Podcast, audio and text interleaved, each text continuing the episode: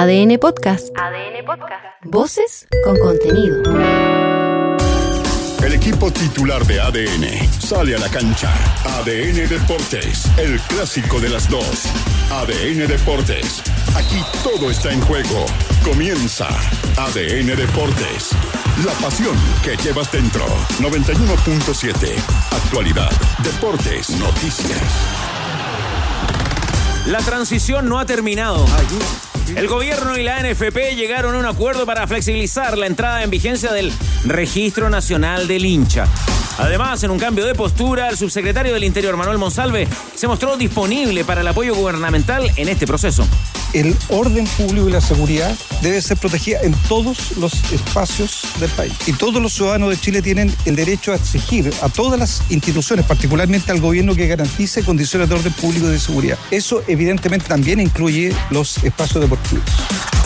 Habrá que sacar las lucas de algún lado. Los partidos de alto riesgo cumplirán la función de planes piloto y el año 2025 el registro será totalmente obligatorio. Pablo Milad, presidente de la NFP, entregó detalles sobre qué falta para cumplir con la norma. La instalación requiere tecnología, requiere también que las tiqueteras tengan eh, la capacidad digital para ir y venir a, la central de información donde se va a validar cada una de las personas que compran una entrada. Tenían todo listo. Universidad de Chile hizo un nuevo llamado a sus fanáticos a inscribirse en el Registro Nacional del Hincha y asistir el sábado al partido con Audax Italiano. A la espera del comunicado de la delegación presidencial, el gerente de la U, Ignacio Asenjo, puntualizó que tienen todo preparado.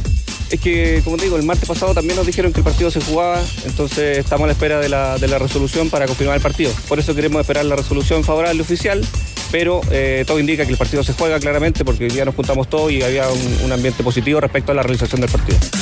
Sacándole brillo a la joya, Carlos Palacios está recuperado y viajará con Colo Colo a Mendoza. La noticia fue valorada por Jorge Almirón, que lo considera una de las armas ofensivas claves para enfrentar a Godoy Cruz. Y la verdad que fue evolucionando muy bien. Eh, tenemos un día más para, para esperar. Eh, hoy entrenado de manera ya normal. Así que yo espero que mañana se sienta mucho mejor y que pueda participar ya, ya de, de, inicio. Yo creo que va a llegar muy bien. Como tú, no hay otra igual. Palestino dará hoy el puntapié inicial a la participación de los equipos chilenos en la Copa Libertadores vamos, vamos, 2024. Pablo Vitamina Sánchez hizo un llamado a no mirar en menos a Portuguesa y aseguró que la escuadra venezolana puede ser un rival complejo. Es un equipo que hay que tener cuidado porque había, si bien había arrancado mal, le tocó ganar a Caracas, le gana por primera vez en la historia de visitante, le gana sobre la hora, o sea que vienen probablemente con un envión anímico importante. Nosotros tenemos que ser capaces de equipararlo. Hay que horadar el murallón colchonero. Con Alexis Sánchez entre las alternativas, el Inter de Milán recibe esta tarde al Atlético de Madrid por los octavos de final de la Champions. Simone Inzaghi destacó el aporte que el chileno y otros suplentes hacen para una competencia sana. Pienso en Sánchez cuando ha entrado contra el Salzburgo. Aquí en San Siro ha marcado un gol fundamental para nosotros. Probablemente no generan resultados en los ojos de la gente como Turam y Lautaro que han jugado más. Pero para mí, Arnautovic y Sánchez han hecho por ahora seis meses óptimos. Y en ADN.cl. Puedes mirar la agenda de los tenistas chilenos que saltarán a la cancha hoy en el ATP 500 de Río de Janeiro. Entérate también del proceso de venta de entradas de O'Higgins para el partido del domingo ante Colo Colo. Y revisa las reacciones del mundo del fútbol tras la temprana partida de Andreas Breme, campeón mundial con Alemania. Todo sigue en juego. Estás en ADN Deportes. La pasión que llevas dentro. La moneda. Un programa especial, bienvenido, bienvenida. Aquí estamos en este día martes 20 de febrero cuando el relojito del estudio 1 de ADN marca las 14 horas con 5 minutos. Programa especial con, con un contingente reducido de tenores en el estudio. Porque viene una linda sorpresa. ¿Puedo preguntar? Viene una linda sorpresa, tenor táctico. Ah, por eso. Yo pensé que faltaba gente acá. Tenemos desplegados a algunos de nuestros tenores eh, en algún sector de la región metropolitana. No es que yo me equivoqué y aparecí acá en el estudio. En caso, eh, no, en ningún caso, ah. mi querido tenor. Grillo, ¿cómo va? Todo muy bien, como el día, maravilloso. Puerta, dame partido de Champions League. Porque tenemos dos duelos de la Champions League. Y aquí están las camisetas, editor de camisetas y, tienda Tifosis para el duelo que van a jugar el Inter de Milán ante el Atlético de Madrid a las 17 horas. Linda camiseta ¿eh? del Inter, el equipo de Alexis, ante el Atlético de Madrid. Y a las 17 horas el PSV ante el Borussia Dortmund. Puerta B, Grillo, si es tan gentil. Copa Libertadores. Tenemos tres partidos para la Copa Libertadores. 19 horas juega un chileno que es palestino ante el portugués. A 21 a 30 Río Negro ante Bragantino. Y 21 a 30 Always Ready ante Sporting Cristal. Muy bien. ¿Sabe cuánto tuvo de viaje palestino, por ejemplo, para ir a jugar contra la portuguesa? A ver cómo fue eso. 10 horas tuvo. 10 horas de viaje. Del domingo que llegaron, pero hicieron eh, Santiago-Panamá, Ya. dos horas en Panamá. Listo. O sea, seis a, a Panamá. 6 a Panamá. Dos de, de espera, 8. Dos a Caracas. 10. A llegar, eh, así llegaron el domingo a jugar eh, para jugar el partido de hoy que debuta en la Copa Libertadores el, el elenco de Pablo Sánchez. ¿Y qué pasó, ya que atendíamos el llamado abriendo el programa? ¿Qué pasó en el Palacio de la Moneda hoy? Rocío Ayala en el estudio, ¿qué tal? Buenas tardes. Hola, ¿qué tal? Hola. Hola, hola. Bueno, eh, teníamos la duda de qué iba a pasar con esta fecha del fútbol chileno porque estábamos atentos al Consejo de Presidentes ayer sobre este registro nacional de hinchas obligatorio. Eh, la NFP hoy día acudió al Palacio de la Moneda para reunirse con el subsecretario del Interior, Manuel Monsalve, y también Estadio Seguro, para darle los argumentos de por qué no pueden en esta semana ni en los próximos... eh, meses, ¿no? Tenerla ya de lleno en todos los estadios, el registro nacional de hinchas de manera obligatoria, porque esto requiere mucha tecnología, o sea, quiere, requiere una implementación, una adaptación con las tiqueteras, entonces le tuvo que entregar los argumentos para decirles y ponerse de acuerdo ya. Si no se puede este fin de semana, ¿para cuándo y qué hacemos por mientras? Porque sabemos que la violencia en los estadios es un hecho que está ocurriendo. Y en lo que quedaron es que vamos a estar en un periodo de transición Mira. hasta agosto. En esto vamos a quedar hasta ahora, hasta agosto, un periodo de transición y ya desde enero del 2025 va a ser obligación todos estar en este registro nacional de hinchas si es que quieren ir al estadio. Y voy a ser enfática en esto, al estadio porque eh, anteriormente uno decía, bueno, hincha de Colo Colo, quiere ir a Colo Colo, pero no puede ir a ver un partido de Magallanes. Ahora va a ser al estadio. O sea, el que esté en este padrón de registro nacional de hinchas puede acudir por tener buen comportamiento a cualquier recinto deportivo, a cualquier partido de fútbol profesional. Eh, mientras tanto, como estamos en este periodo de transición, vamos a tener eh, entre las categorías ¿no? que pueden dar los delegados eh, presidenciales el ítem de partidos de alto riesgo, exigir, mientras tanto, este registro de hinchas cuando ellos lo consideren como uno de los requisitos para aprobar o no el partido. Y vamos a escuchar ahora al subsecretario Manuel Monsalve porque hablamos de requisitos, pero que nos digan ellos qué le dijeron a la NFP ya que no se pueden comprometer hasta ahora de hacerlo obligatorio, entonces qué le están pidiendo a la NFP de momento eh, pensando en lo que está ocurriendo en los estadios. Este es el subsecretario del Interior.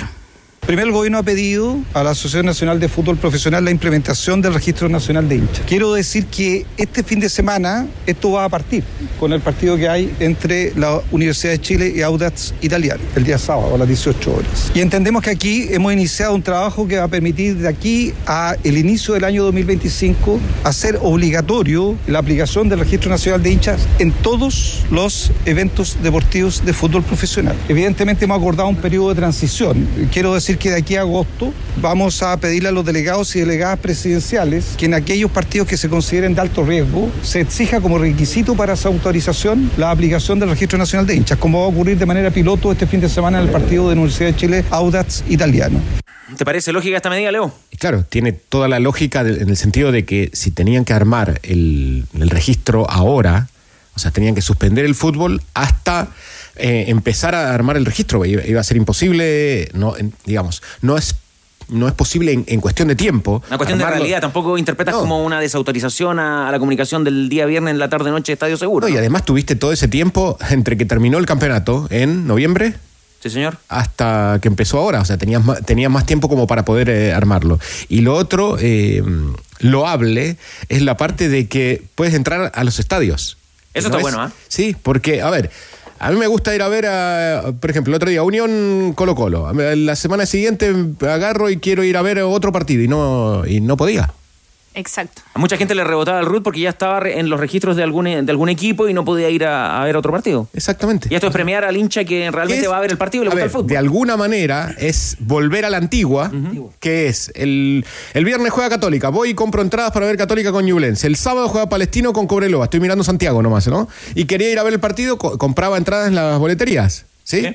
Y después el domingo hay otro partido en Santiago, no, pero me iba a Rancagua, suponete, a, a ver O'Higgins Colo Colo. Y eh, podía hacer los tres partidos comprando en boletería. Ahora, con este registro de al estadio, puedo ir a los tres partidos. A mí lo único que me genera duda, y no sé si fue tema de conversación en, en la moneda, Rocío, son un poco los deberes y derechos y por qué hay que ceder los datos a una empresa que va a administrarlos para la construcción de estas bases de datos. Es verdad que ahora uno va a comprar una aspirina y te piden el, el- el root, pero...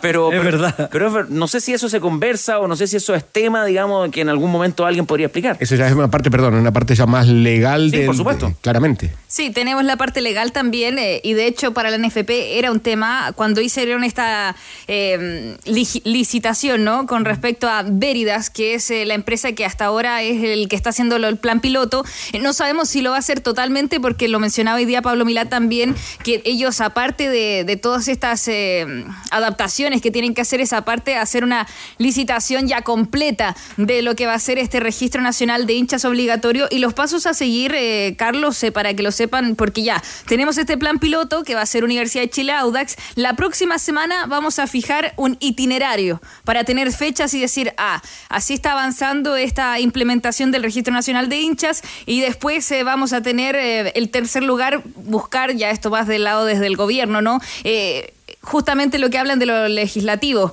un probable acuerdo, aquí es como lo dijeron hoy día, eh, medidas legislativas de más corto trámite, porque hay eh, algunos procesos eh, que son más largos y que no van a estar antes de enero de 2025, entonces ellos también están apurando algunas leyes para que puedan salir lo antes posible para poder regular también lo que va a ser este registro nacional de hinchas. Y por esto mismo escuchamos al presidente de la NFP, a Pablo Milad, ¿por qué no puede ser tan rápido? ¿Cómo hacer esta adaptación paulatina? Aquí lo expresa mejor el presidente presidente. Primera reunión fue muy positiva, donde nosotros entregamos cuál era la planificación establecida a través de los planes pilotos que habíamos hecho en diferentes partidos. También la instalación de este sistema requiere tecnología, requiere también que las tiqueteras tengan la capacidad digital para ir y venir a, la central de información donde se va a validar cada una de las personas que compran una entrada. Pero claro, quedamos en la, eh, la instalación, en un proceso a través de planes piloto. De aquí a agosto comenzar ya en forma definitiva y ya con la ley implementada el 1 de enero del, del 2025, ya que sea obligatorio para todas las personas que asistan a los estadios en Chile. Rocío, testimonio de un buen amigo de la mesa de los tenores. He tratado 10 veces de registrarme en el famoso sistema de hinchas y por supuesto no me deja. Está muy ansioso de ver el debut de la Universidad de Chile este buen amigo. ¿eh? Eh, y en el chat de la U, en el que estoy con todos mis amigos, eh, casi todos reclaman lo mismo. Eh, esto es como cuando se quiere comprar entradas para Bruno Mars, que se cae la página. ¿Ese es el problema que están teniendo? Así, así, esa es la impresión que nos da, porque de hecho, eh, a ver, para hacer este registro nacional de hinchas, cuando era solamente por la Supercopa, eh, de hecho hubo una discusión en el Consejo de Presidentes porque la NFP quería que fuera paulatino para que fuera, no fuera obligatorio y así de a poco los hinchas fueran adaptándose a este sistema y no explotarlo como de una y, y hacer que se caiga la página. Y esto iba a tener una, un premio, ¿no? Que iba a ser un descuento en la entrada a la Supercopa. Ahora es obligación y tienen que ir efectivamente a esa página que los testimonios que tenemos es que se está cayendo, que hay mucha gente a la vez que está muy ansiosa de poder ir a este partido frente a Audax Italiano y resulta que lo que tienen que hacer es eh, registrarse eh, verificando su identidad con un documento de mm, el carnet, lo tienen claro, el carnet de identidad, ahí la foto hace el,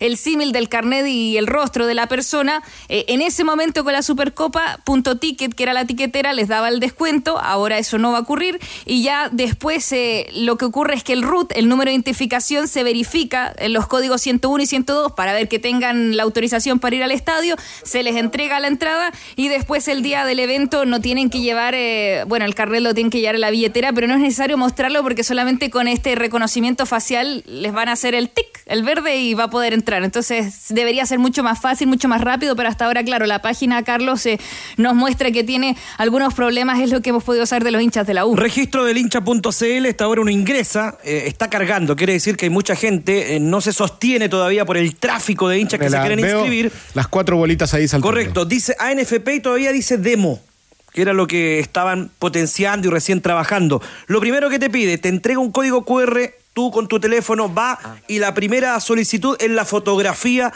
de la persona y de ahí lo restante, como decía Rocío, la fotografía por ambas partes del carnet de identidad. ¿Hay voces disidentes eh, con respecto a este proceso, Rocío? Sí, porque ustedes me preguntaban lo legal. Bueno, eh, consultamos a no solamente un abogado del tema, un abogado constitucional, sino que también eh, que estuviera, hubiese estu- estado relacionado al fútbol. Y es el expresidente del Club Social y Deportivo Colo Colo, Fernando Monsalve, que es abogado, y le consultábamos, bueno, esto, ¿cómo va a funcionar el Registro Nacional de Hinchas de acuerdo a lo legal y también de acuerdo a, a los derechos del consumidor? ¿Se parece quizás algo que se haya implementado antes? ¿Es tan novedoso? ¿Ve algunos problemas? Y eh, es un poco, mm, como diría el audio, un poco pesimista, pero lo escuchamos.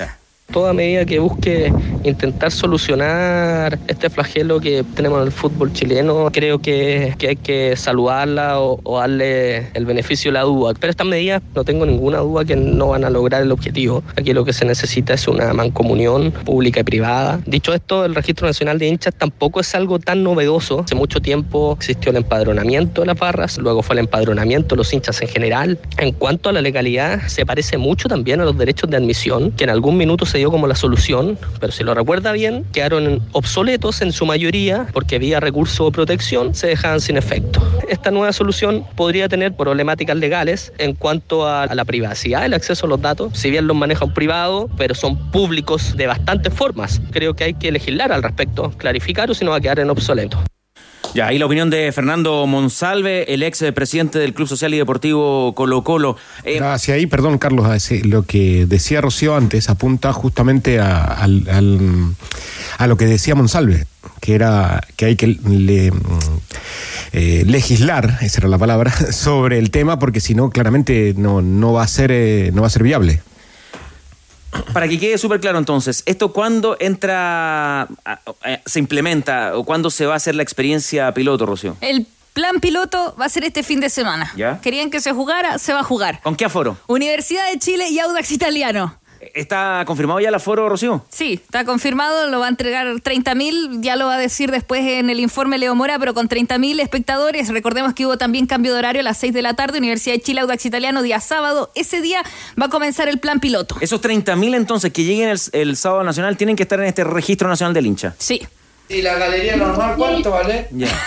No, y para que se entienda, esto va a ser obligatorio en todos los partidos desde el 1 de enero de 2025 y eh, durante hasta agosto, durante estos meses hasta agosto, va a depender no solo de la NFP, sino que también de la delegación presidencial qué partidos con calendario en mano van a hacer requerimiento este registro nacional de hinchas, pero eso lo va a ver la autoridad. Ellos van a poner como requisito en este partido es clase A, es eh, de alto riesgo, así que aparte de las rejas que hemos hablado y todo esto, va a ser necesario que todos los hinchas sean eh, estén en este registro nacional de hinchas. Ahora, es curioso que ese mismo sábado a las 18 horas hay dos partidos en Santiago. Palestino Cobreloa. Sí. Y a la misma hora se juega otro, otro partido en eh, el de Universidad de Chile y Audax. ¿Qué pasa con los niños, Rocío?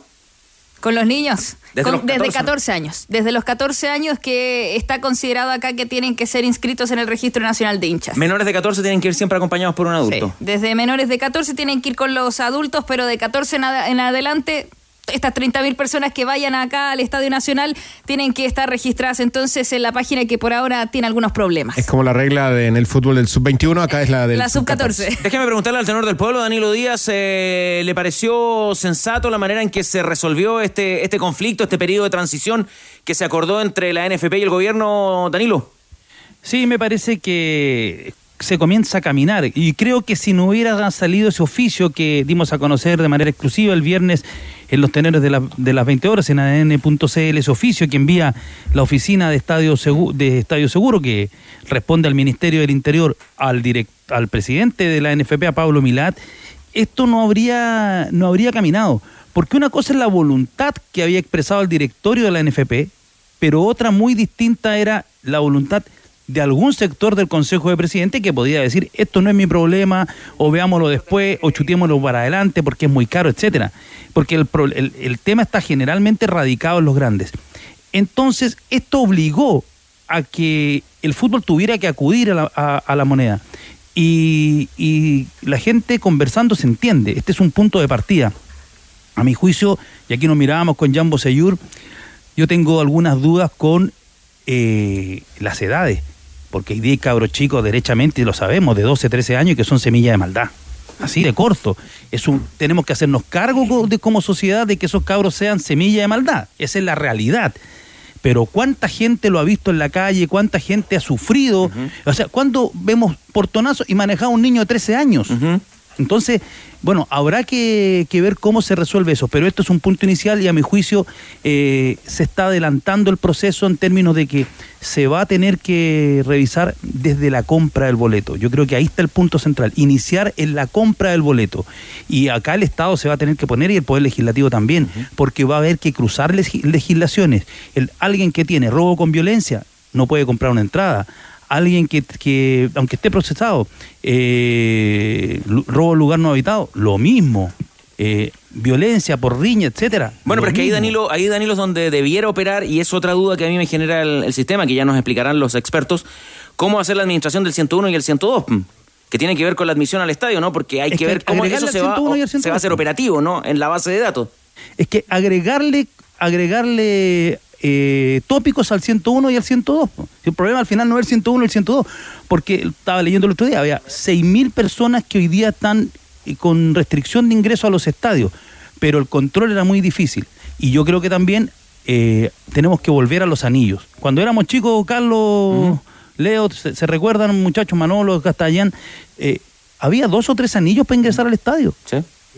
Era, era habitual. Cuando se decía con la entrada, en- cuando se había vendido todo, con la entrada en la mano te decían, y tú ibas con la entrada en la mano. Y en los partidos que eh, no se había vendido todo, se vendían los, los- los- las entradas en, en el- en el estadio. Bueno, era otro país. Te recuerda que vendían la cerveza con botella en el estadio y la gente bajaba a entregar el envase. Sí.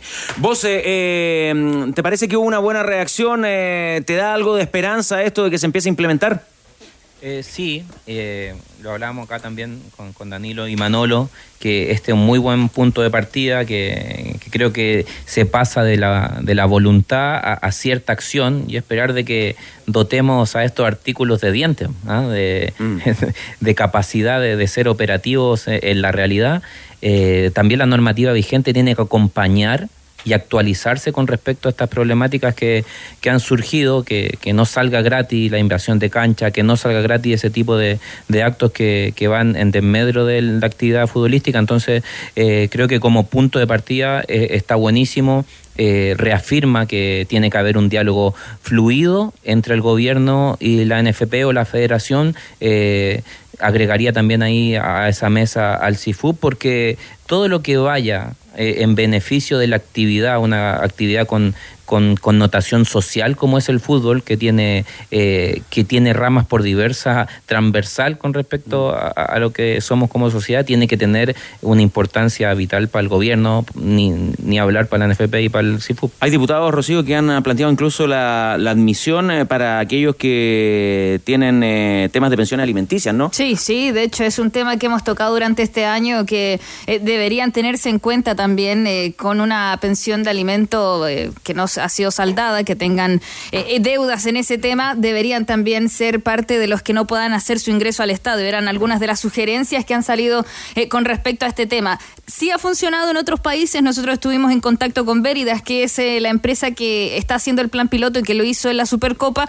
y ellos ya lo han hecho en España, sobre todo con el Real Madrid, con el Barcelona, con el Osasuna, y que es primera vez en Latinoamérica que se ve algo así, nos comentaban, así que eh, vamos a ver, porque hasta ahora nosotros estamos siendo, eh, en esta materia, al menos con esta empresa, eh, de una materia bien llamativa y bien novedosa. Acá en este lado del país. Muchas gracias, Rocío, por toda la información. De nada. Tu hogar ya necesita un cambio, entonces te invitamos a descubrir toda la variedad en stock de pisos y pinturas de Easy. No esperes más y llévate tus productos favoritos al instante y al mejor precio. Easy, renueva el amor por tu hogar. Grillo, usted ya me contó de la Copa Libertadores y de la Champions. ¿Qué pasa en la Premier? Porque tenemos en la Premier League un partido que se va a jugar a las 16.30 horas el Manchester City hasta el Brentford. 16.30 horas Manchester City Brentford. Vamos a estar muy atentos a lo que haga el equipo de Pep Guardiola. ¿Sabías que para Caja Los Andes el futuro de sus afiliados y sus familias es lo más importante? Por eso tienen este tremendo beneficio de un 30%. Maravilloso. Anote, Grillo, 30% de descuento en la colegiatura del primer semestre para alumnos nuevos del INACAP. Maravilloso. Conoce más en cajalosandes.cl slash más beneficios. Tengo una de un uruguayo, Diego Godín, vuelve del retiro para jugar en Porongos de Flores. Histórico torneo del interior de Uruguay. Ah, un equipo uruguayo, Porongos. Sí, Porongos de Flores. ¿Sabe lo que es eh, ¿sabe lo que es el porongo, no? Se me ocurre un Ya, tubérculo, ¿no? un Puede ser. tubérculo. Es- tiene una forma como una calabaza, tiene ¿Ya? una forma de 8, ¿Ya? que de ahí se corta por la mitad. ¿Usted lo ha probado? Claro, porque el mate son de. se porongos. hacen con porongos en, en Uruguay. Se corta por la mitad y quedan dos mates, como Colgando. si fueran dos calabazas. Ah, muy bien. Hizo el gesto. Pedazo de, de- un poquito de cultura, muchachos. no, Porongos. Se agradece. ¿En qué división dijo? ¿En qué categoría? No, histórico torneo del interior de Uruguay. Ah, ya. Es una materia. Es con O, porongos. Porongos. Porongos. Si nadie ha dicho lo, lo otra cosa. Me averigua después el, el color de la camiseta, por favor. No voy a buscar la fotografía y el escudo. Mundo, la internet fibra más rápida de toda Latinoamérica, es la conexión oficial de Lollapalooza 2024. Conecta con la fibra, conecta con la música. Mundo, tecnología al alcance de todos. Y esto le va a gustar al amigo Cruzado. Atención, hincha Cruzado. Atención. Llega un nuevo libro a la cancha. ¿Cuál? Barrabases contra Universidad Católica. Vuelve Barrabases con tres historias contra el equipo de la franja. En una edición especial para coleccionistas de verdad. En tu kiosco más cercano ya disponible por tan solo 4.990 pesos o hasta agotar stock. Ojo que vamos a tener ¿ah? para sortear con nuestros buenos amigos de Católica acá en el Muy programa bien. de los tenores. Muy bien. Más información en colecciones lasultimasnoticias.cl. Un datito para la gente de las últimas noticias. Barrabás podría ser un partido histórico con el decano del fútbol chileno. Que sería bonito. Ah, pensé que contra, por 132 pensé que contra ADN. Ojo, Hay blanco y azul. Ah, Las blanco. letras de la institución amarillas. Centro Recreativo Porongos Fútbol Club.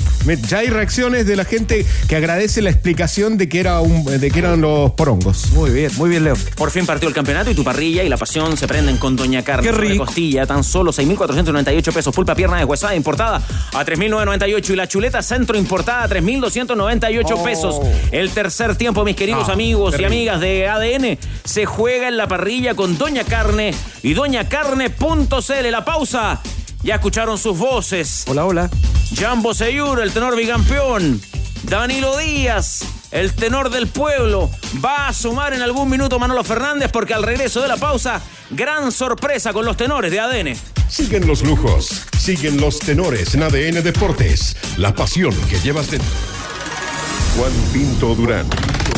De la tarde con 33 minutos, lo vas a poder escuchar, lo vas a poder eh, ver y además vas a poder plantear eh, tus preguntas a través del WhatsApp de ADN más 569-7772-7572. A partir de ahora te conectas a las plataformas streaming de ADN, nuestro canal de YouTube, nuestro Facebook Live, porque Manolo Fernández nos cuenta cuál es la razón por la cual los tenores están hoy en Juan Pinto Durán. Bueno, porque acaban de prevenir el verde y el rojo. Carlos, eh, ¿qué tal? Eh, ya han escuchado ustedes a, Danilo Díaz, a Jan Bosellur, y lo pueden ver también ya en el streaming sentado junto a los tenores, nada menos que al seleccionador nacional Ricardo Gareca, que está con nosotros en ADN. Muchas gracias por recibirnos en esta que ahora es su casa, Ricardo, eh, en esta aventura que inicia con la selección chilena. ¿Qué tal? Bien, bien, muchas gracias. Es un placer de que estén aquí, eh, que nos hayan venido a visitar. Así que, bueno, eh, es un honor. Una llegada bien especial, ¿eh? porque fue al estadio, suspendieron un partido, fue al estadio la semana siguiente, poca gente por reducción de aforo eh, y muchos partidos suspendidos. ¿Qué, qué, qué le ha parecido este escenario en este arribo? Eh, ¿Rebota? ¿Tiene algún efecto a la selección? ¿Le preocupa? No, no, no, bueno, estas son cosas que suelen ocurrir, sobre todo acá en Sudamérica, muchas veces esta clase de inconvenientes, de problemas. Eh, no, no, el primer partido en cuanto a la suspensión me pareció que tenía otras connotaciones, nada que ver con lo deportivo, lo deportivo se veía muy tranquilo. Y después el, siguiente partido, bueno, fue un partido en la cual Colo Colo se impuso bien desde, desde el primer momento, ¿no? Y Unión Española tuvo un segundo tiempo en donde acomodó algunas cosas que fueron importantes y eh, si llegaba a descontar, eh, se iba a tornar un partido mucho más eh, disputado, pero lógicamente después Colo Colo terminó redondeando una actuación muy buena. Ricardo, ¿cómo le va? Buenas tardes. Eh, ¿Usted le fue bien en Chile cuando, cuando vino como jugador? Me recuerdo el, partido con la selección, el primer partido de la era Bilardo, el, do- el 2 a 2, es un gol. Y el partido en Calama, en la Copa Libertadores, me recuerdo con, con América de Cali, que hace un gol y al final le hacen un penal que lo vio todo el estadio y Arpifilo se tragó el pito. Bueno, no tan bien me fue acá en Chile, te diría yo, ¿no? O sea. Pero de corto. Pero bueno, empatamos sí en un debut de la era Bilardo, eh, me tocó hacer un gol, empatamos 2 a 2, un partido muy difícil. Después he venido de Copa Libertadores, sí, porque el América tuvo mucho, mucha participación en Copa Libertadores, con un gran equipo, ¿no? De, de- Calama, y bueno, eh, y, y- partidos. Después con, eh, enfrentamos con técnicos, como técnicos ya la selección eh, chilena con, en Perú, donde bueno nunca pude ganar, o sea que por eso te hablo de que ir no, no, no me fue muy bien. Pero desde- y es interesante eso que plantea porque ese partido, por ejemplo, de la semifinal de la Copa América 2015, ustedes quedan con 10 muy temprano, la expulsión de Zambrano, pero nunca se notó que el equipo tuviera 10. Un equipo ordenado. Y uno miraba habitualmente a Perú cuando nos ganan en, en la Copa América, la de 2019, habitualmente una esa estructura en la mitad de la cancha con Tapia y Otún, con Carrillo, con Cueva, el, el Oreja Flores y siempre un 9. Primero Pablo Guerrero, después era La Padula. Pero esa es como su idea eh, matriz para jugar o eso era porque en, es- en ese equipo, en, Perú, tenía ese tipo de jugadores que se acomodaban a esa idea. Bueno, no, o sea, yo había dirigido universitario, eso es una ventaja siempre cuando uno eh, conoce el medio. eh, pero bueno, eh, después fuimos con el correr del tiempo. Al principio tuvimos una buena Copa América de Chile, pero después nos costó una barbaridad en la eliminatoria, por lo menos el comienzo. Después nos fuimos acomodando eh, y a partir de que nos fuimos acomodando terminamos bien, pero no, no fue tan fácil, no fue tan sencillo. Eh, entiendo, entiendo y lo que concretamente para, para la respuesta que por ahí le interesan a ustedes, soy de la idea de que bueno, rápidamente me tengo que acomodar al fútbol chileno, rápidamente me tengo que acomodar a los muchachos lo más rápido posible, ¿no? Eh, y bueno, eso es, es algo para mí fundamental, prioritario en estos momentos. Ricardo, eh, ¿cómo le va? Eh, ya la fecha prácticamente se ha jugado en... Parece que no se escucha, ahí sí. Eh, le, le- le preguntaba por, por la fecha, ¿no? Por la fecha del campeonato nacional, prácticamente ya, ya se está jugando gran parte de ella. ¿Qué impresión le ha dado el campeonato? ¿Qué impresión tiene del jugador tipo chileno? Nosotros tendemos a ser, eh, me parece que pasa en todos los países, tendemos a ser autoflagelantes por momento. Entonces está bueno que, una opinión objetiva de alguien que, que está estudiando, ¿no es cierto?, nuestra liga y que es el seleccionador no, no- nos dé. Bueno, primero el placer de saludarte. Sufrí bastante tiempo, pero bueno, o sea, el hecho de ya verte, verte en esta faceta, la verdad me pone contento. Siempre es importante que el futbolista se involucre también en, en- en lo que tiene que ver con la crítica, con, el, con la observación. Me parece que eso es algo muy bueno. Y la visión que tengo del jugador chileno es eh, muy alta. Eh, primero porque lo que dije anteriormente contesté las preguntas, siempre se me fue difícil, eh, siempre enfrentar a Chile fue muy difícil. Y después ustedes marcaron una época que si bien eh, hubo enormes jugadores como, bueno, eh, Bam Bam, eh, Sa- Salas, eh, todo lo que Caselli, bueno, enormes jugadores, Basay, Ivo, Ivo Basay, que, bueno, a mí me ha tocado enfrentar, me ha tocado verlos. La calidad del jugador chileno me parece que está fuera de toda discusión.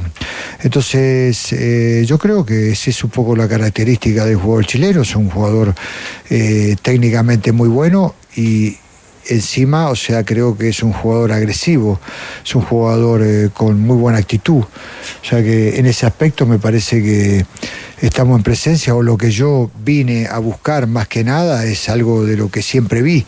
Jugador técnicamente muy bueno y con, con muy buena actitud. ahora. Dentro, Ricardo, ¿cómo le va? Eh, dentro de, lo que analizó, dentro de lo que vio, para antes de tomar la selección chilena, ¿dónde está el déficit que usted encuentra como para ser más competitivo? Porque hoy no está a ese nivel que en algún momento nombrabas de selecciones que te enfrentaron.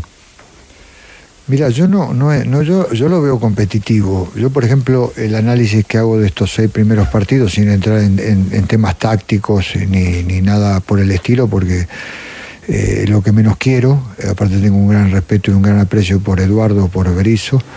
Eh, lo que hemos analizado en esto es solamente un, sol- un, partido fue superado Chile, que fue el partido con Uruguay. El partido con Venezuela de pronto terminó eh, eh, perdiendo bien, pero fue un partido accidentado, fue un partido en el cual eh, hubo algunos hierros que, que le posibilitaron eso más que nada a Venezuela. En los, en los partidos restantes te diría que merecía mejor suerte. O sea, eh, la selección lo vi, lo vi, lo vi competitivo. Eh, después podemos eh, entrar en detalles a lo mejor de lo que le interesa a ustedes, a lo mejor quieren exigir un mejor juego, quieren exigir mayor presencia ofensiva, quieren exigir determinados gustos que eso sí puede estar dentro del análisis, pero que Chile mereció mejor suerte y que Chile en cierta manera está eh, con todas las posibilidades hoy por hoy, eh, no hay ningún tipo de duda, o sea, Chile está eh, con grandes posibilidades en estos momentos de poder situarse en zona de, clasificación. Por supuesto que no va a ser nada fácil, pero viste, veo, veo buen, muy bien op- opcionado a Chile en estos momentos, ¿no? Ricardo, es, y eso es un dato que de pronto el país, el hincha, el medio, lo usted, me imagino, en todo el proceso de negociación miraba, revisaba, veía un, medio muy ansioso porque a mí me parece que hay una enorme ansiedad y Chile está, está afuera, pero por diferencia de goles. A Chile no le han hecho goles en Santiago. Eh, a Chile, si contabilizamos los tres partidos en Santiago, le generaron dos situaciones de, de gol. El problema han sido, fueron aspectos puntuales y el que arrastramos, que nos dejó a mi juicio dos veces fuera del Mundial. El problema del gol. Eh, lo hemos conversado muchas veces aquí en el panel con, con Jan. Eh, ¿Cree que usted, usted que el, el punto central para Chile es, es el gol? ¿Ahí está la gran dificultad de esta selección? Yo creo que... Más allá del funcionamiento.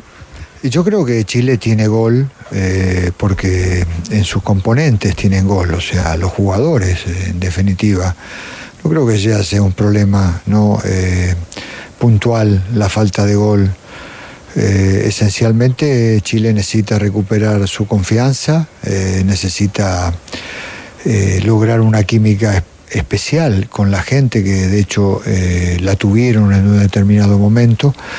Entonces por eso es importante a través de este medio tratar de, por sobre todas las cosas, eh, que la gente empiece a confiar, que tenga fe. Se necesitan en estos momentos del apoyo de la gente, independientemente después del disgusto o que les guste o no les guste, va a ser clave el apoyo en toda esta etapa de la gente. O sea, porque yo he ve- venido a jugar aquí con estadios llenos y es muy difícil soportar eh, esa clase de presión, esa clase de, empuje que tiene la, gente. Entonces, como primera medida, sería fundamental que la gente eh, tome partido de todo esto, forme parte de un objetivo.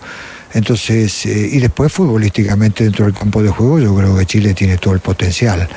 Eh, nada más que bueno, tenemos que demostrarlo dentro del campo de juego. Yo estoy convencido de eso, estamos convencidos de eso, ¿no? Es eh, en cuanto a la capacidad del jugador chileno, no creo que pase por una falta de gol. Creo que creo que es el gol llega en cualquier momento. El gol es una búsqueda. No, no llega por casualidad, sino por una búsqueda.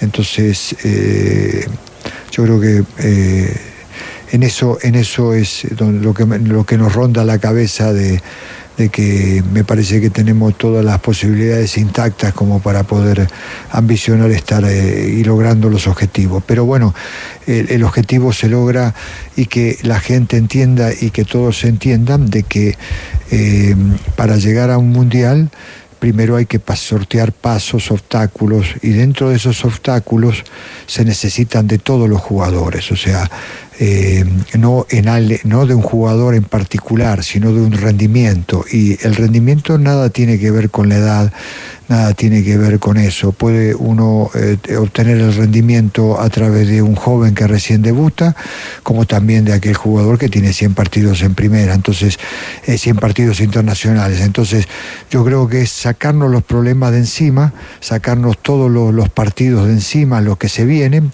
y emplear a los muchachos que para cada partido, y, yo cuento por ejemplo una anécdota que la tengo acá al lado con Boye Sur, eh, nosotros por ejemplo vinimos a jugar un partido que él no estaba en los planes, eh, acá, y no, no hace mucho, ni siquiera estaba en lista. Y lo que menos pensábamos, que de pronto a lo mejor podía llegar a jugar él, porque estaba, él estaba en el medio jugando en el medio local, y de pronto no apareció y apareció él en la lista, cosa que nos sorprendimos nosotros y fue clave directamente en, su actuación y en, el resultado. Entonces creo yo que todos los jugadores son necesarios, que nadie se puede descartar en la medida que el jugador esté competitivo, en la medida que el jugador esté predispuesto a ir a jugar para la selección. ¿no? Claro, sabe eh, Ricardo que ni yo sabía. es más, ni mi familia sabía. Porque yo había tomado la decisión de, de retirarme de la selección. eh, sentía que mi, mi ciclo había terminado y, y quería abocarme a, a las necesidades de mi equipo en ese entonces, entonces Universidad de Chile, que estábamos con problemas de descenso. Y resulta que el profesor Reinaldo Rueda, cual estimo mucho, eh, me convida de vuelta a la selección, pero básicamente me dijo, ven a sufrir con nosotros. Entonces yo, yo lo sentí, ya voy a ir a sufrir con ellos de vuelta Claro. porque sentí que podía echar una mano, pero Te terminamos sufriendo nosotros. bueno, pues sí, me- eh, eh, sí, si soy sincero, siento que no sé, hoy día mismo no sé si hubiese vuelto. Pero bueno, lo hice de, forma genuina. A propósito de eso, y tiene que ver también con lo que hablaba usted de, lo, los rendimientos que no tienen que ver ni con edades ni con números de partido, entendiendo que hay jugadores que son hechos para la selección, ¿no es cierto? Eh, ¿Cómo usted de los que piensa que, eh, aunque sea una obviedad, en la selección tienen que estar los mejores o los que usted necesita para determinado momento y determinado partido? Porque a veces eh, hay jugadores, empiezan esta danza de nombres, ¿no es cierto? Que todo lo obvio por el jugador del momento, que a lo mejor es súper difícil transferir rendimientos de clubes a selecciones. Es, hoy día mismo, con los pocos días que hay, eso es casi imposible. ¿Usted eh, por qué cuerda va?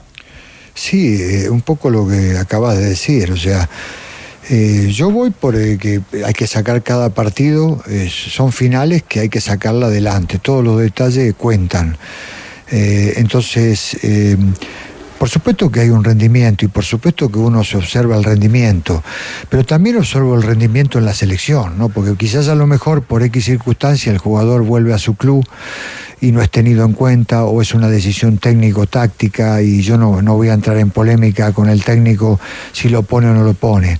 Eh, pero resulta que ese jugador, que el, jugador llega al club y no tiene posibilidades o no juega, para nosotros es fundamental porque, porque lo demuestra dentro del campo de juego que es fundamental. Entonces es muy difícil prescindir de ese jugador que uno sabe que le está rindiendo en su selección, pero que de pronto a lo mejor no está jugando. Entonces, no, creo yo que tiene que ver con lo que eh, me, me demuestren dentro del campo de juego. O sea, en la medida que el jugador me demuestre todo lo que tiene que hacer dentro del campo de juego y eh, se obtenga un rendimiento, es un jugador con grandes posibilidades, independientemente de la situación que le toque vivir en su, en su club, ¿no?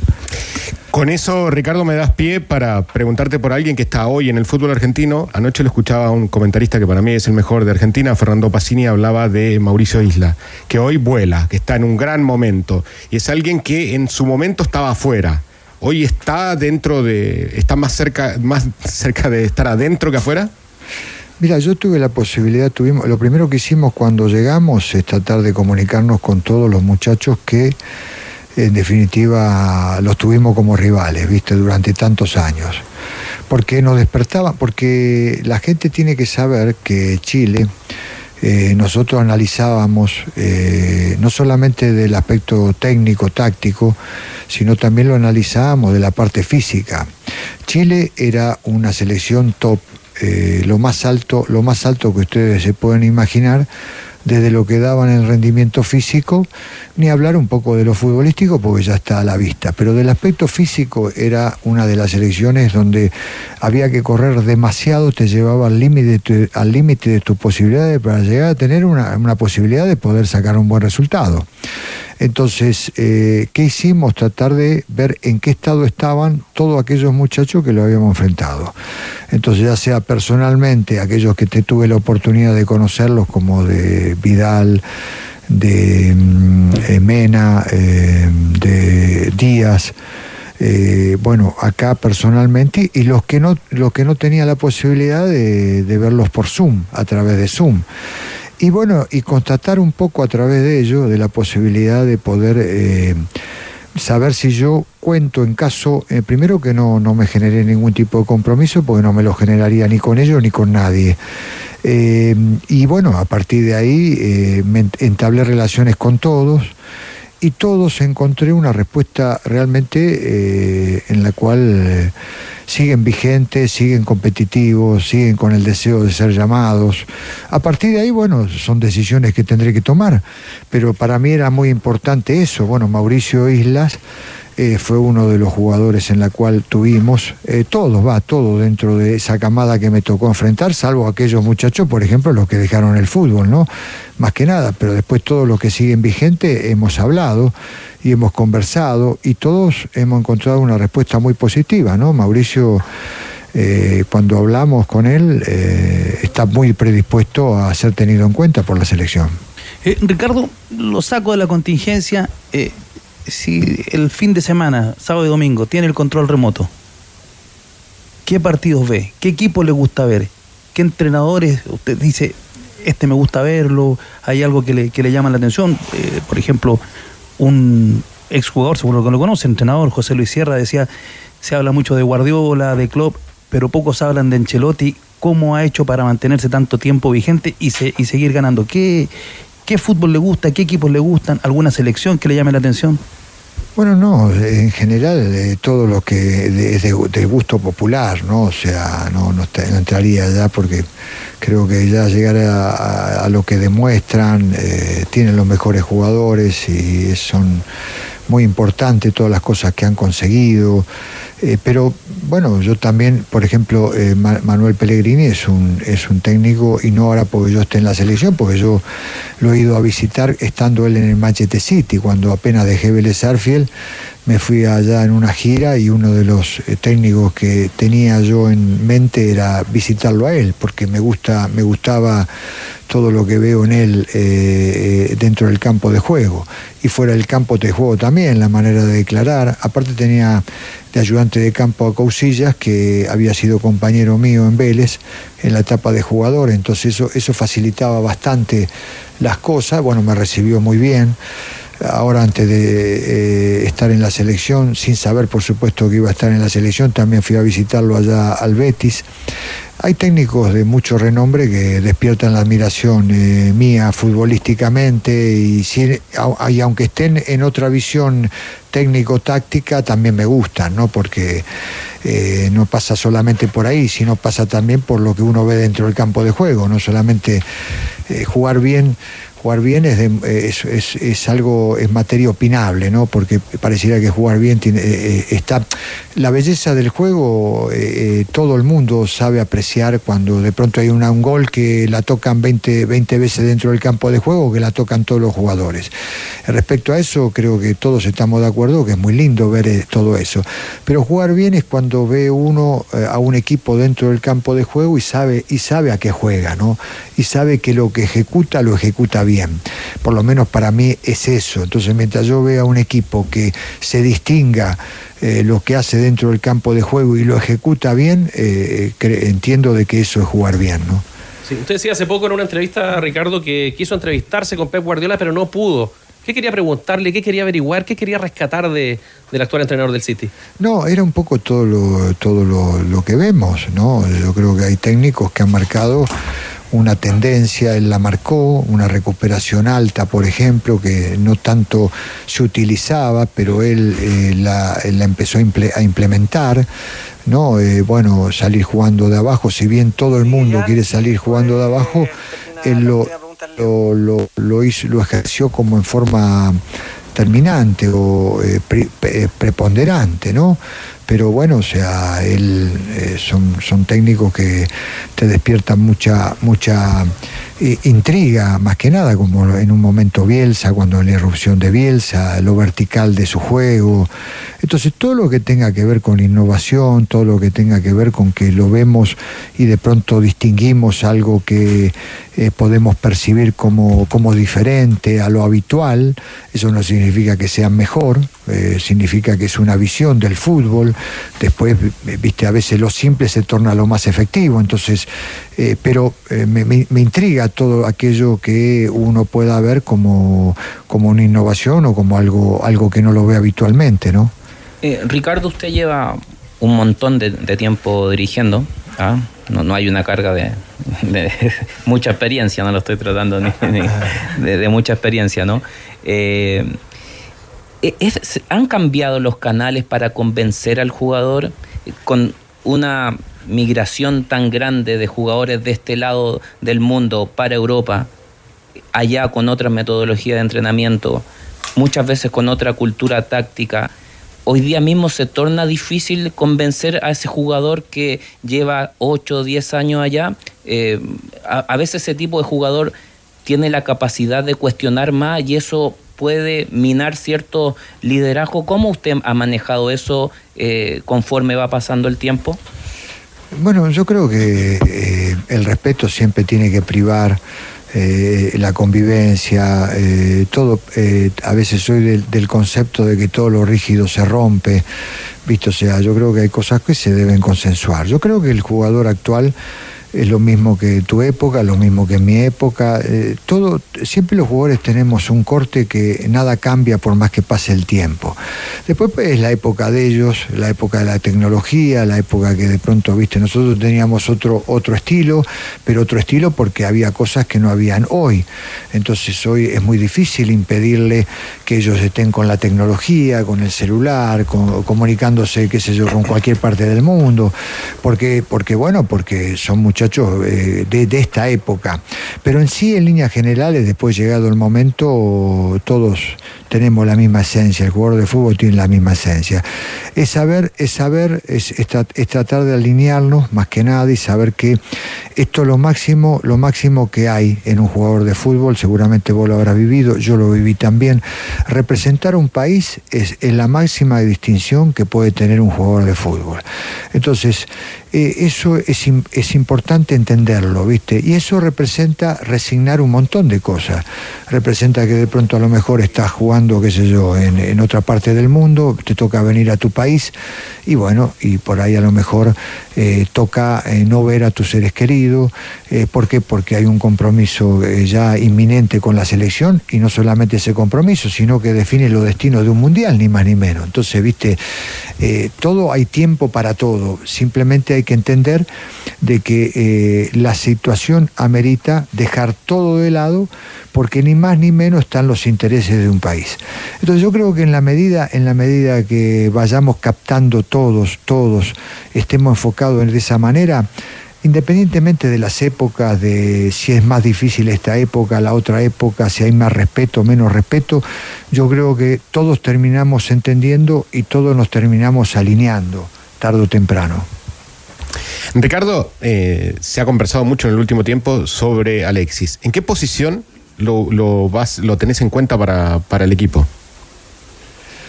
Yo creo que Alexi, eh, cuanto menos, cuanto haga lo que más sabe hacer y cuanto menos desgaste tenga, por una cuestión lógica, eh, me parece que él, eh, él, él mismo va a sacar más rédito de su situación y la selección lo va a aprovechar mucho mejor. O sea, no lo veo a él, si bien lo puede hacer porque son jugadores de mucho temperamento y mucha actitud y son un gran profesional, porque, eh, por ejemplo, dentro del análisis que hacíamos, él pierde la pelota y, y- corre hasta, hasta donde tenga que correr para tratar de recuperarla. Entonces, la actitud él la tiene permanentemente. Lo que me interesa, eh, él, que tenga toda la energía suficiente para poder aprovecharlo los últimos metros del campo de juego, que creo que él sigue teniéndolo todo eso. Entonces, eh, es tratar de ir encontrando la manera que él se pueda sentir cómodo y que la selección lo pueda aprovechar de la mejor manera. ¿no? ¿Pero de 9 o detrás del 9? Bueno, eh, él, él, por ejemplo, en el Marsella jugó de 9 sí. y, y lo ha hecho y lo ha hecho con una gran productividad. O sea, él ha, él- él ha estado de centro, centro delantero directamente y lo ha hecho con una gran productividad. O sea que no es, no es una posición, si bien él nunca ha sido punta a punta, eh, de todas maneras es, eh, eh, lo, puede, lo puede en este tiempo con su inteligencia, con su experiencia, yo creo que lo podría llegar a manejar. Esto no significa que sea una respuesta, te estoy dando, te estoy dando mi apreciación, no significa que yo lo vaya a hacer. Puede ser una alternativa, puede ser que a lo mejor esté dentro del análisis, pero no sé, no te, no te podría contestar hoy por hoy si él va a ser eh, lo que en estos momentos vos me preguntás, ¿no? Pero presionar al entrenador y decirle que juegue en esa posición. Eh, no, no te entendí, disculpa. Que, que presionarlo a Gareca y decirle que lo ponga en esa posición, entonces. Ah, bueno, viste eso, vamos a ver, o sea, porque hay, hay, a veces me gusta también el referente de área, el que está acostumbrado, me gusta también la, la, o sea, los especialistas en las posiciones me gustan, viste, o sea, eso sí es algo, es algo que me, ha gustado siempre, ¿no? Tratar de, de- de conversar y, y tratar de, de- de facilitarle al jugador dónde mejor le, dónde se siente más cómodo, digamos, ¿no? Eso, eso eh, tiene que ver con un acuerdo con el jugador. Muchas veces uno, eso no significa que en algún momento pueda utilizar a algún jugador que no lo hace habitualmente en su posición, pero que te pueda solucionar un problema durante el partido o en algún encuentro. Eso, eso, eso forma parte del entrenador de la selección. Ricardo, ya vamos a ir con preguntas del público que hasta ahora está con nosotros en streaming, eh, nuestra señal de aire también junto al Pato Barrera. Antes quisiera marcar una reflexión con usted a propósito de eh, un fútbol moderno, quizás muy distinto a cuando usted jugaba, eh, donde hay mucha influencia de empresarios, de representantes. ¿Cómo hace un técnico de selección como usted hoy día para, para mantener su independencia frente a esa influencia cada vez mayor? Yo no tengo contacto con los representantes y no porque no crea en ello y no, y no, porque, no, y no porque no crea que sean útiles. Cada, cada juego tiene su representante. Yo como técnico no tengo representante. Pero bueno, pero esas son, esas son cuestiones personales de cada uno. Eh, yo entiendo que están los representantes, que entiendo que ellos tienen, necesitan su lugar, su momento de hablar con los jugadores, pero bueno, todo, todo tiene un momento y un lugar y, un, y, un- y una situación en la cual eh, yo debo respetar a ellos y ellos deben respetar también mis momentos en la cual yo tengo que estar con los jugadores. Así que no, no van a tener problema, o sea, para moverse dentro de lo que es la selección no van a tener problema porque nunca lo he tenido. Me refería más bien a un momento en que todos hoy día miramos la nómina y también se, se- se ha- se hace ejercicio de, fijarse de qué- qué representante está tras jugador o tras cada lista. No, no entendí la pregunta. Eh, más bien, ¿cómo mantiene usted su independencia frente a nóminas que podrían tener una carga de algún representante u otro eh, en, en- en el listado oficial, en el estado general? No, no sé, o sea, si es, si es derivado a que yo debo responder a algún representante, no, porque vuelvo a retirar, no tengo ningún compromiso con nadie, no, no tengo representantes y eh, vamos a elegir al que nosotros consideramos que tengamos que elegir, eso, viste, sí, o sea, es importante aclararlo, ¿no? Ricardo, ¿cuán cerca estuvo de Universidad de Chile hace unos 10 años? 10 años más o menos habló que estuvo muy, muy cerca de venir a la U. Estuve en una reunión yo con el presidente, con miembros de la directivos de la U, eh, en su momento muy respetuosos y estuve, estuve, los escuché, pero después me fui al Palmeira, después, o sea, de, esa reunión, eh, creo que, bueno, o, vino la gira, no, eh, eh, vino, es así, después de Vélez me junté con la gente de Universitario, hablé con Manuel, con Pellegrini cuando estaban en Manchester City, esta conversación que yo les dije, y dentro de la conversación que hablé con él, le, conté un poco la experiencia que había tenido de haberme juntado con los dirigentes de la U, y él veía muy bien porque tenía muy buena relación con el presidente y para él era una opinión eh, favorable respecto a que yo vaya a trabajar a la U en ese momento. Así que bueno, es, toda la conversación que tuve. Después eh, fui, para, fui para otro lado. Pato Barrera, estamos contigo para que también nuestro público participe y le pregunte a nuestro seleccionador nacional lo que estime pertinente. Adelante. Así es, son muchos que se activaron, a Ricardo, en las plataformas de ADN. La primera pregunta viene desde Villa Alemana, región de Valparaíso. Es Rubén que nos pregunta qué sistema piensa utilizar con la selección, ya que en Perú jugaba con un 4-2-3-1. Si ya ha visto qué sistema con los nombres que tiene puede utilizar en la roja de cara a los próximos desafíos.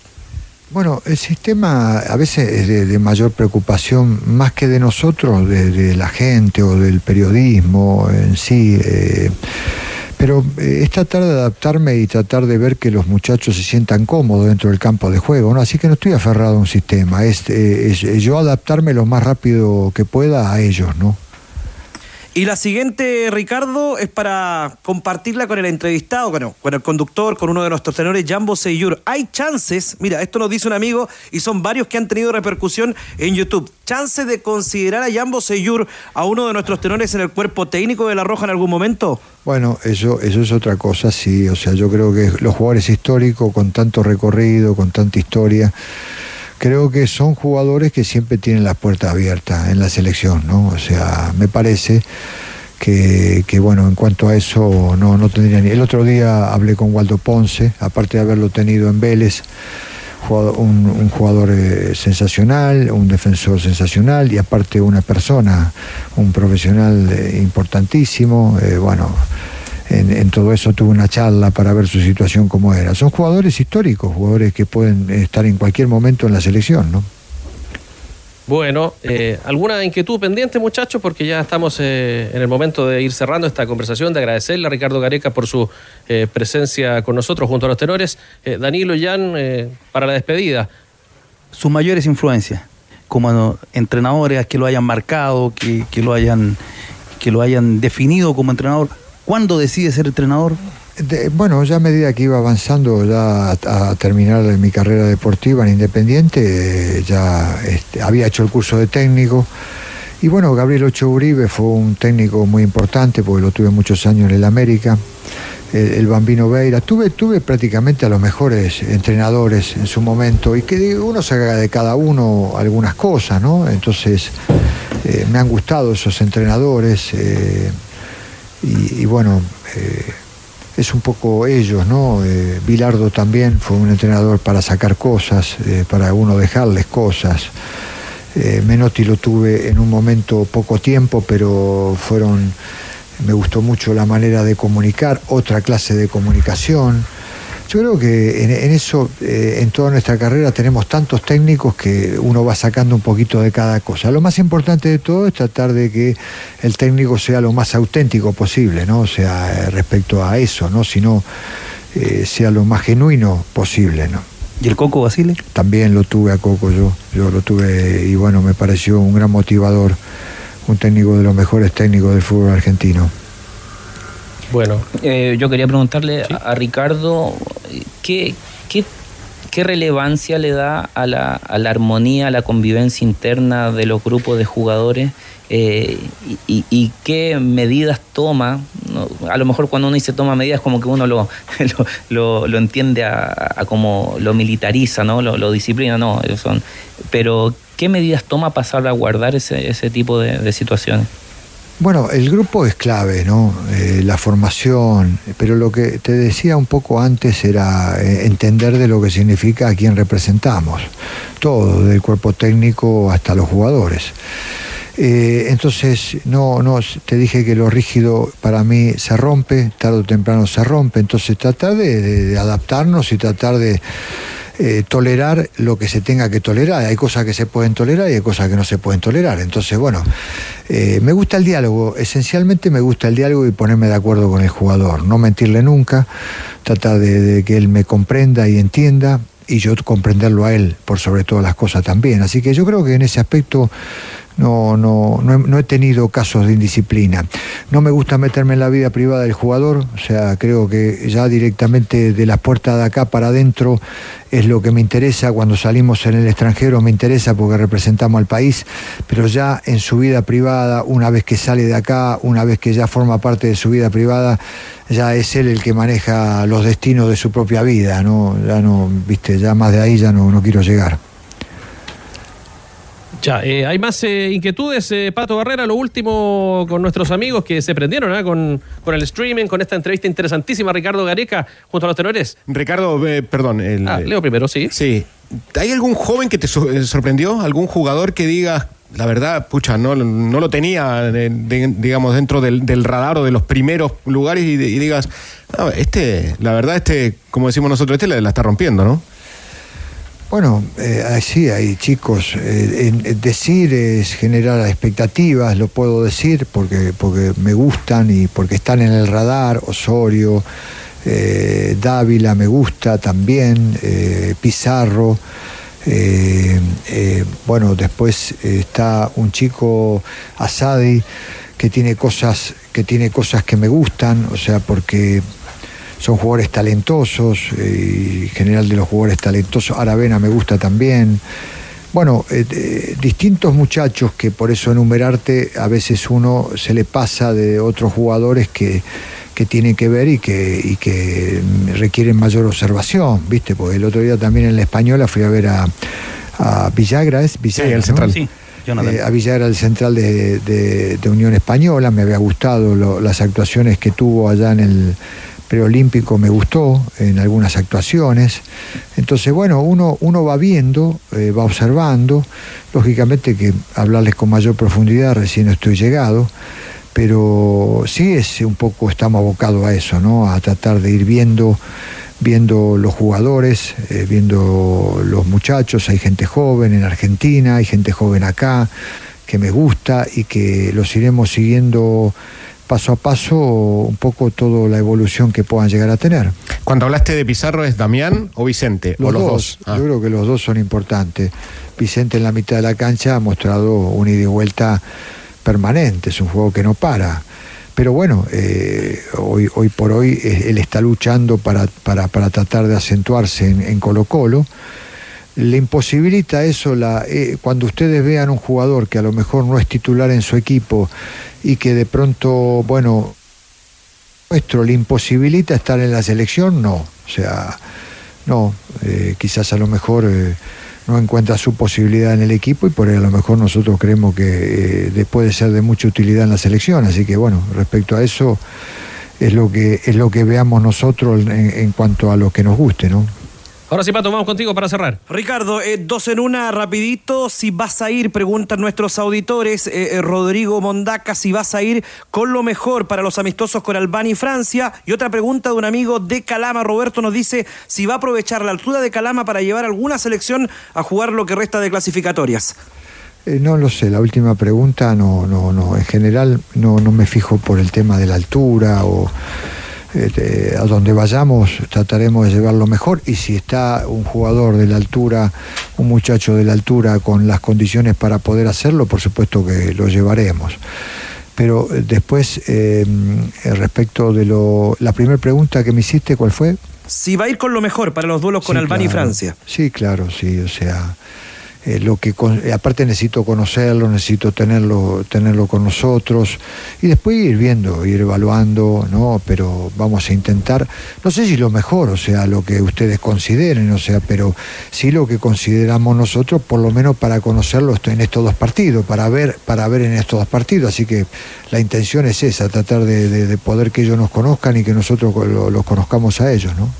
Criterio claro, contundente, Ricardo Gareca. Queremos agradecer esta recepción que ha tenido con los tenores aquí de Juan Piturán. ¿Conoce a Waldo Ponce lo último? Eh, ¿Se entrevistó con él por alguna razón ligada a la selección o cosas personales nada más? Bueno, no lo quería saludar porque lo tuve, lo tuvimos en Vélez y aparte, bueno, quería saber algo de que cuál era la actualidad de él en estos momentos. Así que fue una conversación amena, linda, de volverme a encontrar con él. Que le vaya bien, ¿eh? porque nos va a ir bien a todos. Además, y a la selección Muchas eh, gracias. se le aclara el panorama en adelante. Muy gentil. Muchas gracias, eh, muy amable ustedes. Bien, pues Ricardo Gareca en diálogo con los tenores, eh, lo pueden ver en el streaming, lo han escuchado a través de ADN Muchachos, con Danilo Díaz, con Jambo Seyur, con Leo Urgueño participando también, y ustedes, Carlos Costas, Pato Barrera, a cargo de lo que resta de programa. Buen trabajo, muchachos. Agradecimientos para el seleccionador nacional. Dejó varios títulos en la conversación con el Tigre, Leo. Sí, ahí ver, eh, dentro de, lo que el entrenador cuida sus palabras, obviamente, porque no tiene que ir cuidando lo, que dice por la repercusión. En, referencia, por ejemplo, a, lo de Alexis, termina diciendo que él le gusta más el 9 de referencia. Es decir, más allá de que Alexis tenía claro que había jugado de 9 en Marsella, él prefiere el 9 de referencia, el 9 de Gareca, digamos. Un 9 como era él. Y, y con eso lo uno va reacomodando el equipo, me parece que va a jugar cerca del, del 9 para darle, él, él da una explicación para, eh, para que tenga menos recorrido a la hora del, retroceso.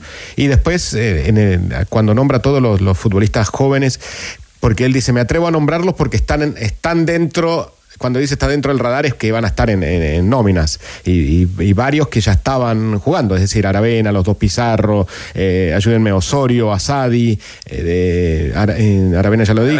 Sí, están dentro, dentro de los que van a seleccionar. Y el otro punto, en ese mismo de, de Vicente Pizarro, él dice, no se sorprendan si aparece en la selección un jugador que no es titular en, en su equipo. Eso es, eh, responde también a lo que había, le había preguntado Bose antes, si en definitiva las selecciones no siempre son de los mejores jugadores, sino son, son de los que los entrenadores consideran que les sirven para eso. Porque, a ver, empecemos, mm, vayamos al caso de Bielsa. ¿Se acuerdan cuando convocó a, a Fuensalida suplente? Bose peleaba la titularidad en ese momento. Eh, eran varios que no estaban jugando y que, y que le servía al entrenador para su proceso.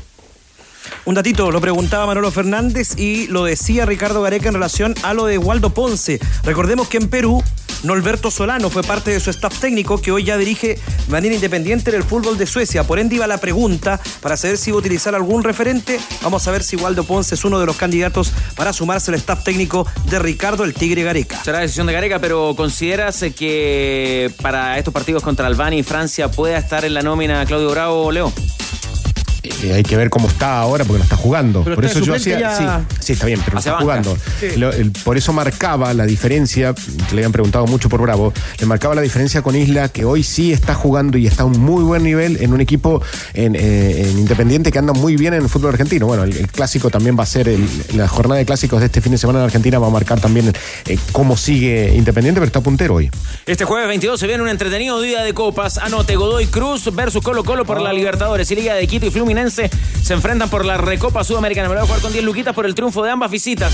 Con lo cual nos ganaríamos 96 mil pesos. Compañía Experto apuesta por nuevas experiencias. Dos datitos, el Día Internacional del Gato, acá se celebra el 8 de agosto también, así que saludo a todos los fanáticos de los gatos.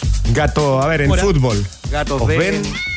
Eh, gato... El gato Andrada que le hizo Pelé el gato- gol mil. gato Lescano. El gato Lescano. Bueno, también se destaca la gran labor de los camarógrafos y fotógrafos en todo el mundo los 20 de febrero. Saludo a Ah, camarógrafos y fotógrafos. Pepe amigos ¿Y a usted no lo vamos a saludar? Después. Que cumple 20, 20 años, ¿no? de- Después. Feliz cumpleaños, Grillo. ¿eh? Feliz cumpleaños, Grillo. 19 años en radio, desde el 2005.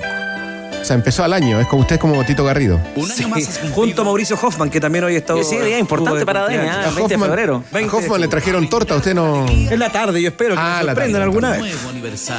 Ojo, otro datito más, está de cumpleaños otro grande. A ver, ¿quién? Don Otro- Juan otro Olivares. grande. Muy bien, otro grande. Vamos, Mauricio Hoffman decía yo. Juan Olivares Marambio, 83 años, Juanito, que reside en la región de Valparaíso, en Santa Inés, es campeón con varios clubes y dos mundiales vistiendo la casaquilla de la roja. El gato Silva también me apunta. El gato Silva, sí.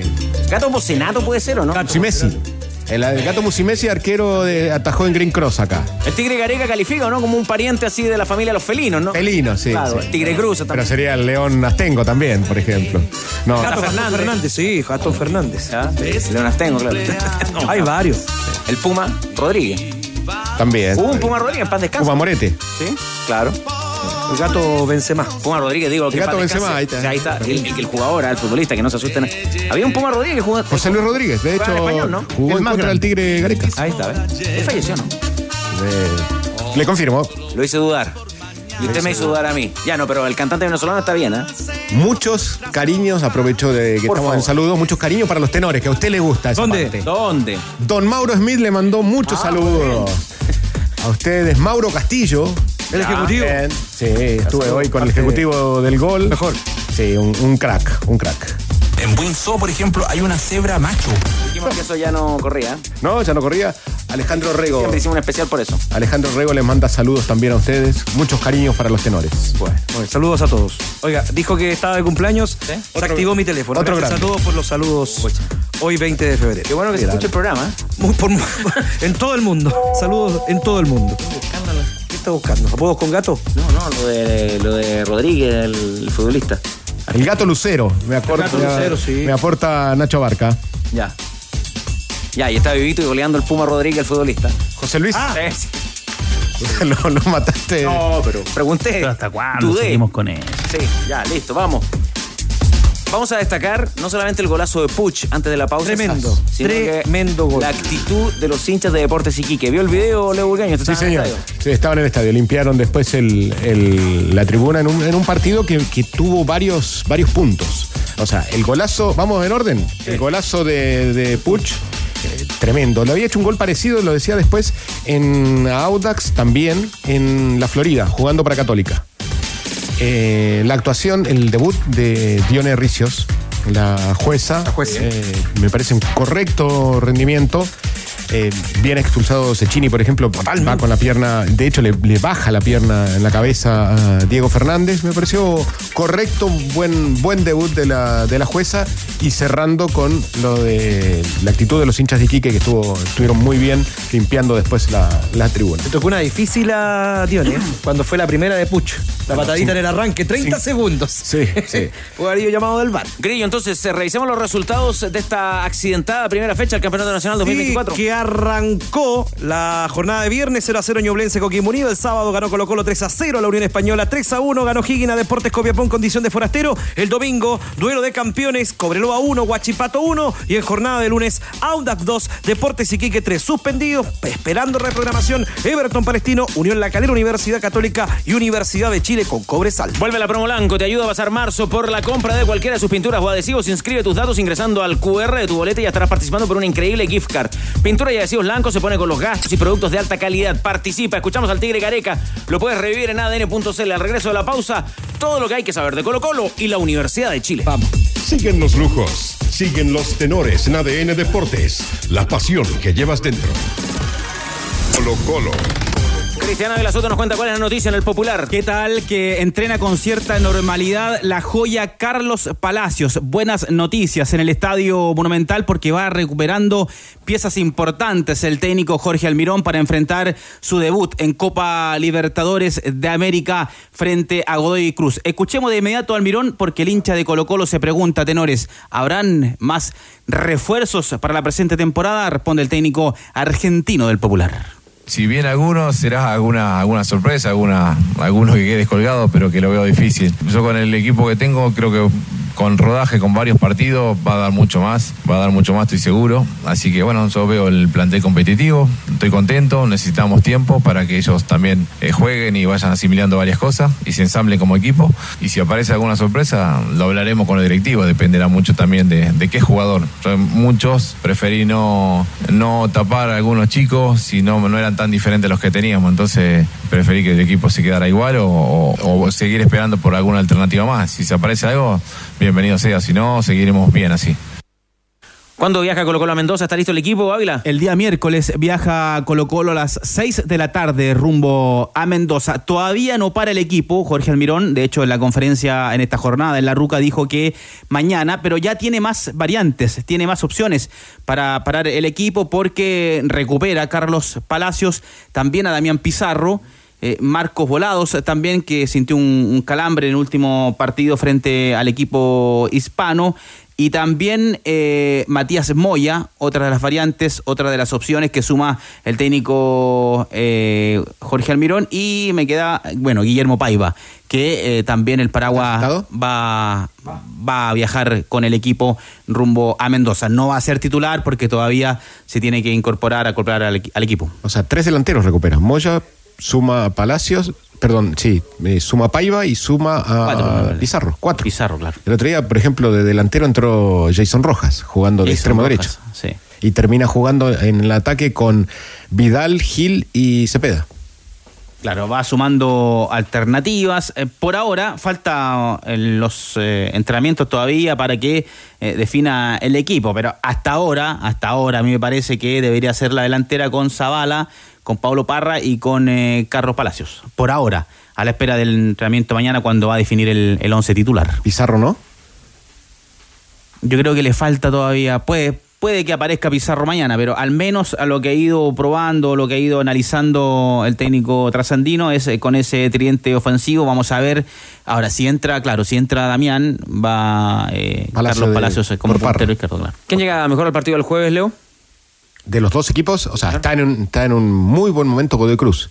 Eh, dentro de los comentarios que escuchaba, eh, que cuando le pregunté a Gareca por, por lo de Isla, eh, el, el equipo de Oldra está muy bien, está muy afilado, más allá de que había per- perdió jugadores para esta temporada, pero viene no solamente por una cuestión numérica, que es más fácil de revisar, sino por, eh, por el ritmo que tiene, por la presión que le mete a los rivales, y, y un- y en este partido yo creo que está un pasito adelantado porque también tiene más, más eh, vuelo futbolístico. Más ¿Quién es la figura de ese equipo? Hoy es Muñoz y el, y el extremo izquierdo que tiene un nombre bastante complicado que se lo digo en un, en un momento. Pero es un, eh, un rival exigente en este Sí, igual sí, de Colo Colo. en este, hoy está dentro, o sea, dentro de los tres mejores equipos de Argentina está Godoy Cruz, Independiente y River. que viene de ganarle a Racing. Eh, uno habla del tridente ofensivo, pero el resto del equipo ya se va conociendo de memoria. Cortés en el arco, con el Torta Opaso, con también eh, Alan Saldivia, Maximiliano Falcón, Eric Bimber en defensa, en el medio campo, Arturo Vidal, Esteban Pavés, el capitán, el Huesi, también acompañado del Colo Gil. ¿Sabían que los camiones eléctricos de Hyundai Camiones y Buses ya han recorrido más de 200.000 kilómetros en Chile? Se trata del CO 300CB que ha dejado de emitir más de 51 toneladas de CO2, dando un paso firme hacia la carbono neutralidad. En camiones eléctricos, Hyundai la lleva. Hyundai Camiones y Buses, marca de calidad mundial, una empresa indumotora. No era tan difícil Conexti, Conexti. ¿Se tuvieron buenas vacaciones? El merecido descanso del reportero Goquienes. Sí, sí. Le faltaron Merec- días, ¿no? Sí, Lo vi, lo vi en la playa. Hacen poco los días eh, Lo vi en el mar. de vacación. Pero en su zona, ahí en el litoral No, primero fui a, a Brasil con la familia. Sencillito, ¿ah? Sí, la vuelta Pero ahora, eh, ir a Brasil, a Río de Janeiro, es más económico que ir al sur de Chile. Es verdad. Ya, lo trataron bien, mucho cariño para los Sí, tenores. y ¿no? después, bueno, trabajando obviamente en, en la nueva panadería en, en Cauquenes. Ah, nueva panadería, tiene sí, sucursal. Sucursal. De la dirección al tiro, ya que metió el chivato. Sí, Bombero Venegas, se llama la avenida, el bypass que va a esa avenida rumbo a la costa, que sale hacia Peyú, hacia Curanipe, la hacia de la ruta Chanco. costera. Bombero Venegas, eh, número 5. ¿Cuánto está el ahí en el reportero Goquienes? A 2190. ¿Tiene Instagram? Muy bien. Sí. ¿Cuál? Panadería guion bajo el reportero. Listo. Y hoy día- ¿Cuántas tiene? ya? Perdón. ¿Cuántas tiene ya? Doy una cafetería, sí, el negocio. Así vamos, ¿no? En la Oye, sucursal, claro, esta es la sucursal no. de la panadería que está en el barrio Estación y aparte la cafetería que está en el centro de Santiago, ahí en Balmaceda. Es competencia El directa. panadero Ávila. Yo uno ahí nomás chiquitito, familiar. Ir paso a paso. Paso a muy bien, lo felicito. Eh, Gracias. Un cariñito para los que lleguen a lo mejor hoy día en la tarde a comprar el pancito ahí a la sucursal y que digan lo escuché en la radio, podría ser o no. En- Sí, podría ser un regalito. Un. ¿Cuánto está el kilo? 2190. 2100, déjalo. Sí, puede ser, o un regalito, un pastelito puede ser. Ah, muy bien. Tenemos la pastelería también ahí. Tiene buena venta el mantecado, ¿no? Para esta época es medio complicado. ¿ah? Pero Sí, pero siempre. Como medio. 3 ¿no? por mil. Yo lo tengo 3 por mil. Ah, tiene, ah, usted también, ¿ah? Tiene panadería. Ahí está, el grillo Tiene la también. dirección, el grillo también. Los berlines también ahí 13.5. en el reportero, ¿no? Los berlines Los salen, ¿no? berlines, sí, sí, sí, los merengues. Tiene marzo después el colegial. Tenemos torta en vaso, Colegial. Muy bueno el colegial. Siempre queda marraqueta, ¿no, Aila? Para el raqueta, colegial. lluvia, sí. Ya, los vamos a invitar, muchachos, a los dos a la Academia Emprendedores a las 9 de la noche, que también Vamos, vuelve la programación de marzo. ¿ah? Ahí está. Felicitaciones a Ávila Soto. ¿ah? Muchas gracias. En BYD, saben que en la vida, tanto como en el tenis grillo, los sueños se construyen en silencio. Desde hoy, Nico Yarri se suma a una marca número uno en tecnología y electromovilidad con modelos silenciosos, 100% eléctricos e híbridos enchufables. BYD, build your dreams. Un datito para nuestros super amigos en ayuda a la gente que se ha visto afectada en incendio en la región de Valparaíso que sucedió en el arranque del mes de febrero. Un ex jugador Miguel Catalán, ¿se acuerdan ustedes? Pasó por Wanderers, Cobreloa, Santiago Morning, San Marco de Arica, Lota Schwagers y Linares. Eh, sus abuelos perdieron la casa, el 100% de la vivienda de Miguel Catalán y están realizando una rifa con premios interesantísimos ligados al deporte. ¿Cómo contactarlos con Mauricio Araya al más 569 6489 6489. Facilito, más 569-6489-6489. Mauricio Araya para ir a ayuda de Miguel Catalán y sus abuelos que perdieron el 100% de su vivienda. Como rinde, Remolques Tremac te permite transportar mayor carga útil. Contáctalos en tremac.cl o a través de las redes sucursales Kaufman en todo el país porque entre un remolque y un remolque. Hay un Tremac de diferencia. Tac, tac, tac, Tremac. Esperan la autorización de la delegación presidencial para horas de esta tarde. Estamos hablando del partido programado para la Universidad de Chile el día 18 horas el día sábado. frente a Audax Italiano en el Nacional. A través de sus redes sociales, el Club de la Universidad de Chile pide a sus hinchas que se inscriban en el Registro Nacional de Hinchas.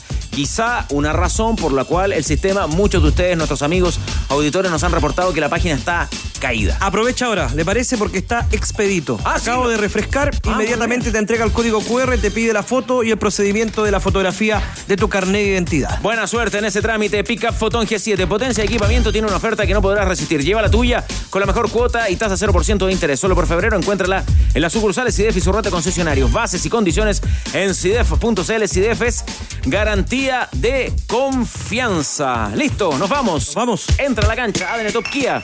Tu otra pasión. Chau. Una de gatos para irnos. Love Cat. Muy bien. De The Cure. Que pasen bien. Chau.